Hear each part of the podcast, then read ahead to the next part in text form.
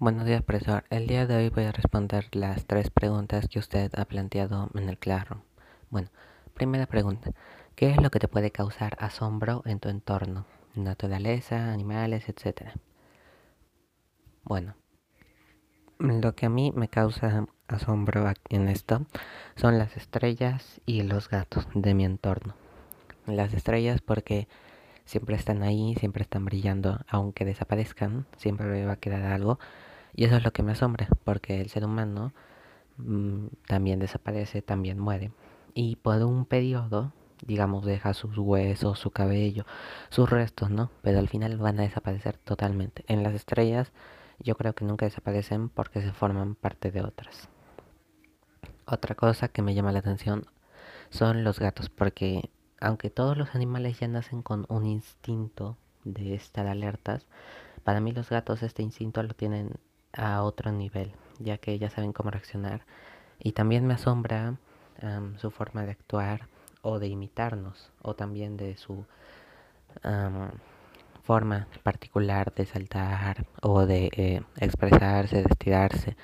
Todo eso me asombra de ellos, la verdad. Muy bien, segunda pregunta. ¿Cuál crees que es el propósito de vivir? Para mí el propósito de vivir es en ayudar al planeta de alguna forma, es el propósito de la vida, ya que yo creo que si hay vida aquí fue para ayudar o como ya todos vemos, no ayudar al planeta. Es el propósito en hacer el bien o el mal.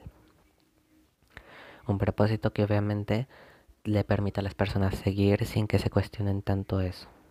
En la tercera pregunta, ¿Qué relación se establece entre el mito y la realidad? Bueno, en esta pregunta sí he tenido que investigar, he tenido que sacar opiniones de mí mismo, ver otras opiniones, etc. Y lo que sí puedo afirmar es que la relación que se establece es que el mito fue una manera de explicar cosas de la realidad que no podían antes ser explicadas muy bien, como digamos las maldiciones, los monstruos, esos son mitos, por ejemplo cuando una sombra pasaba por atrás, muchos decían, ay, es un demonio, no sé qué, y tienes que hacer tal cosa para sacarlo.